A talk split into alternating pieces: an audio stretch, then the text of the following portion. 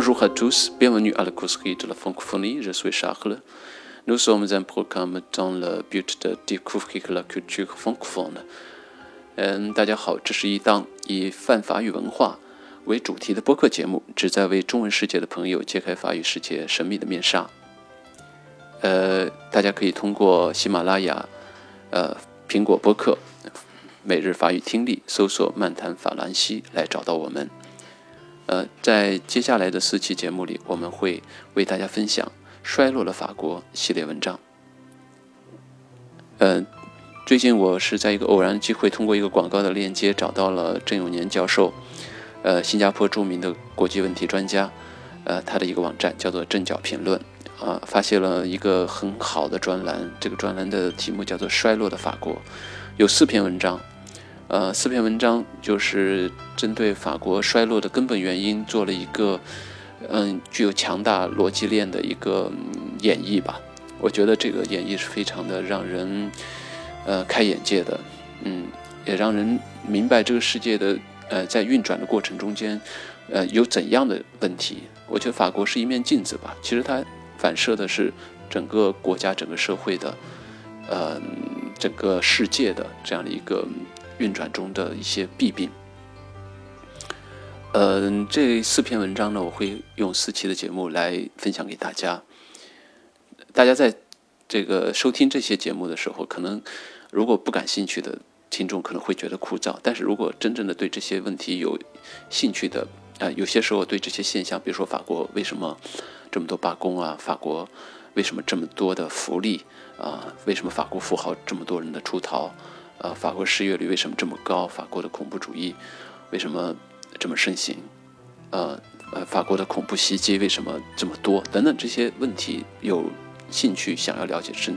层次的答案的这些听众呢，我想还是要认真的听一听这篇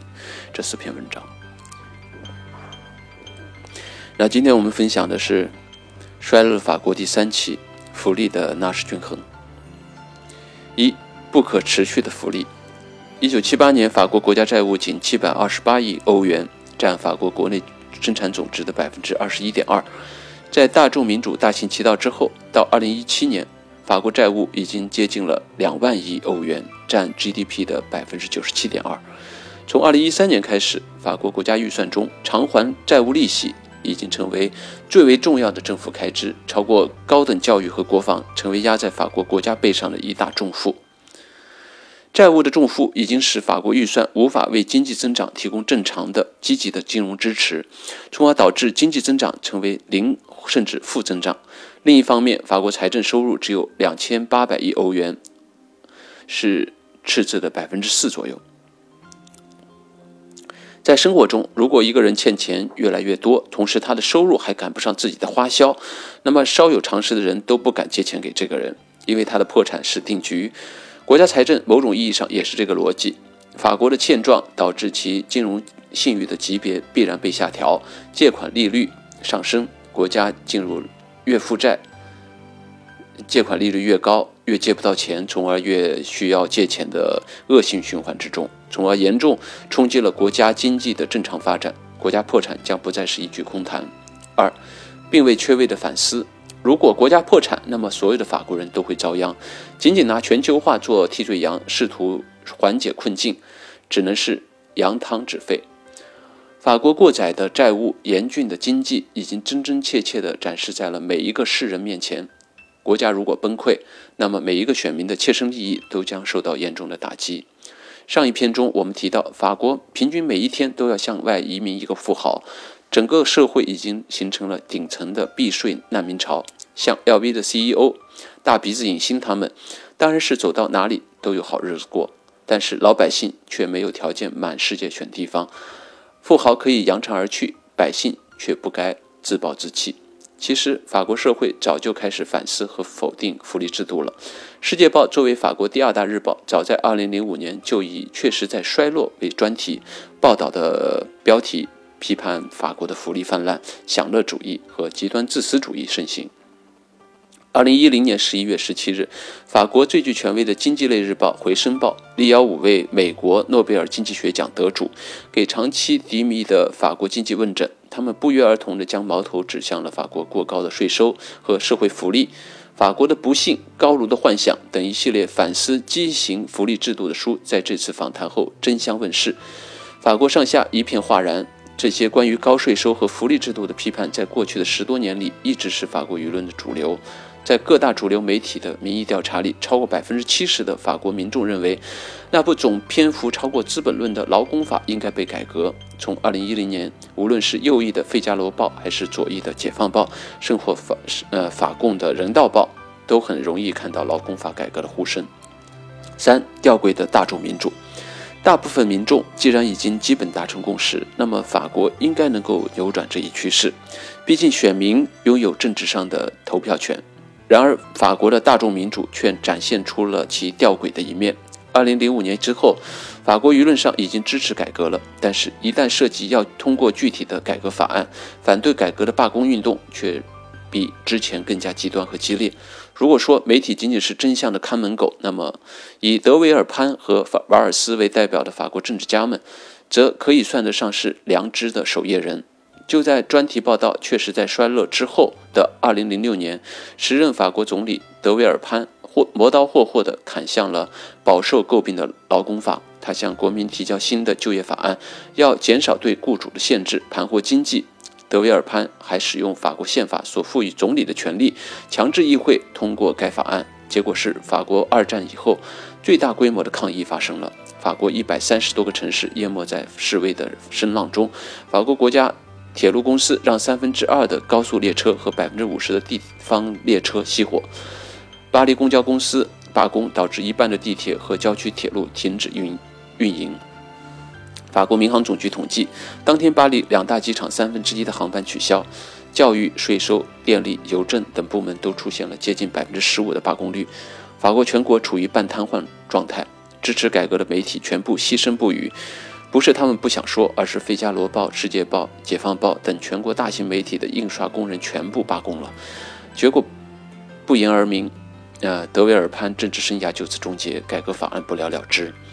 二零一六年，法国的国债规模进一步恶化，探高到了 GDP 百分之九十七点二的高位。十年内多次被酝酿却未果的劳工法改革再度提交国会。时任总理瓦尔斯虽为左派，但在对劳工法的态度上与德维尔潘有着极为相似的理念。作为一个业余拳击手，瓦尔斯在政治上斗性十足，多次利用宪法不经过议会投票。强行通过一些法案。二零一六年二月十八日，瓦尔斯向国会提交了劳动法改革的草案，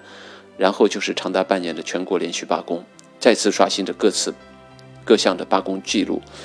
嗯，期间因为罢工造成的油荒，法国政府甚至被迫使用了战略的石油储备，这也是二战后欧洲第一次有国家不得不动用战略储备应对罢工。奥朗德总统因为支持率创历史新低，已无缘连任，所以他开始不顾一切地支持这项法案的通过，为自己的政治生涯留一份遗产。在长达半年的政府与工会间拉锯式谈判后，法国于七月份才勉强通过了大打折扣的劳工法案。大部分改革派都认为，这个法案最终只是起到了象征性的作用。共和党议员娜塔莎·科修斯科·莫里塞更直言，这是一份进一步退两步的改革。四、福利的纳什均衡。名义上，法国大部分都支持改革福利制度、修正劳工法，以促进企业竞争力，并最终挽救经济。但是，这是站在法国全国的立场而言；站在一个特定的法国群体的角度，则最优的结果其实是改革掉其他群体的福利制度，以增加社会总的收入，来保证社会长治久安，同时保留自己所处群体的福利制度，以保证自己的福祉。法国的福利跟英国不同，它并非一个相对统一并针对全面的系统，而是碎片化的存在。与整各个行业中千差万别的福利法则的总和，这就是为什么网上移民中介们在向客户吹嘘移民法国的好处时，大肆宣扬法国有从生到死四百多种福利计划，总有一款适合你的原因。实际上，就连法国本土的学者都很难理清法国究竟有多少福利法则。如果用计划来分类，法国仅各个行业的养老计划数量就多达一千五百多个。任何改革者面临这样一个碎片化的系统，不可能一次性全面的废除，只能一次次有针对性的执行。所以，法国的罢工呈现出了与其他各国都不同的特点：先罢工再谈判。德国、英国和美国式的罢工，往往是先针对团体的福利谈判，谈不和了，最后才罢工抗议。法国工会则每次一遇改革风声，哪怕不是针对自己团体的，也会加入罢工，展示自己工会的力量，以社会停摆的方式威慑改革者，不要轻易拿自己的利益动刀。例如，二零零六年的改革就是由首次雇佣合同法开始的。是先拿年轻人群体的就业福利开刀，所以最早的罢工和抗议是学生。但是紧随三百五十万青年大罢工浪潮，铁路工人等各色群体都加入了进来，最后各行各业罢工席卷全国，最终导致德维尔潘下台。大部分人都好逸恶劳，一旦一个人适应了福利的慵懒，很难再振作起来。人在社会生活上也存在着经轮效应。生活开支水平在上升过程中，会伴随着银行借贷的提升，其开销会被贷款锁定，很难随自己的收入减少而缩减。同时，在人的生活习惯上也存在着由俭入奢易、由奢入俭难的特点。要让法国人主动减低自己的收入，简直是如锥刺肉。如果保持收入需加倍努力的工作，他们又慵懒惯了，难以振作。所以，就算是理性上认识到了福利社会的千种不适，法国大众在对待自己的问题上，依然会选择保持自己的那一份福利。代表各个行业雇员利益的工会和被自己的选民赋权的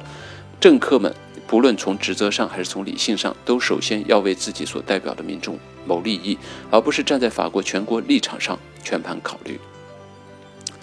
从博弈论的角度上来看，博弈主体就是站在自身利益上，而非博弈系统的整体利益上进行博弈的。如果减低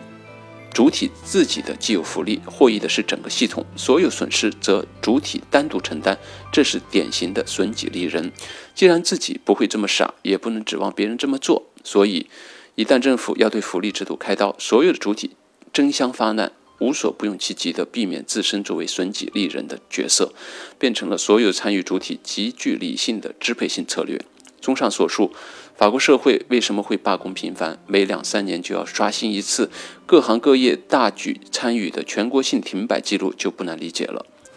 因为一旦遇到改革，所有的博弈主体都会在其相应的大众支持下争先加入罢工大潮，避免自己的社团成为系统利益的牺牲品。大众民主下的法国社会团体在福利这个问题上已经形成了一个复合博弈的纳什均衡，让人唏嘘。五、历史的包袱，同样是大众民主的欧洲国家，为什么法国在福利的恶性循环上远胜德国和英国？其实有深层次的历史原因。古典主主义者批评法国，说福利主义侵犯产权和自由，惩罚勤奋。呃，奖励懒惰，消解个人的责任，鼓励不劳而获，损害经济效率，这是老生常谈了。但并不能解释为什么法国福利泛滥，为什么比英国和德国严重。法国在福利问题上比其他国家严重很多，有其历史原因。欧洲三大强国德国和英国在二战时都是举国动员，所以国家对嗯内部的各种团体整合能力在二战过程中被加强了。法国则不同，法国在二战时被德国占领。一九四零年，法国元首贝当元帅签订停战的耻辱协定之后，在维希傀傀儡政府统治下的四到五年里，德国人为了便于自己的统治，对法国执行的政策是大大强化各行各业的社会团体的自治能力，以减弱法国傀儡政府对各行各业的管控。一个缺乏社会整合力的割裂的法国，是德国人最乐意见到的法国，就是中国人熟知的分而治之的策略。法国的行业协会在这个时间里呈现出了半自治的性质。法国不同行业各具特色的制度，大部分是他们自身管理时各自生成的，没有统一的规划性。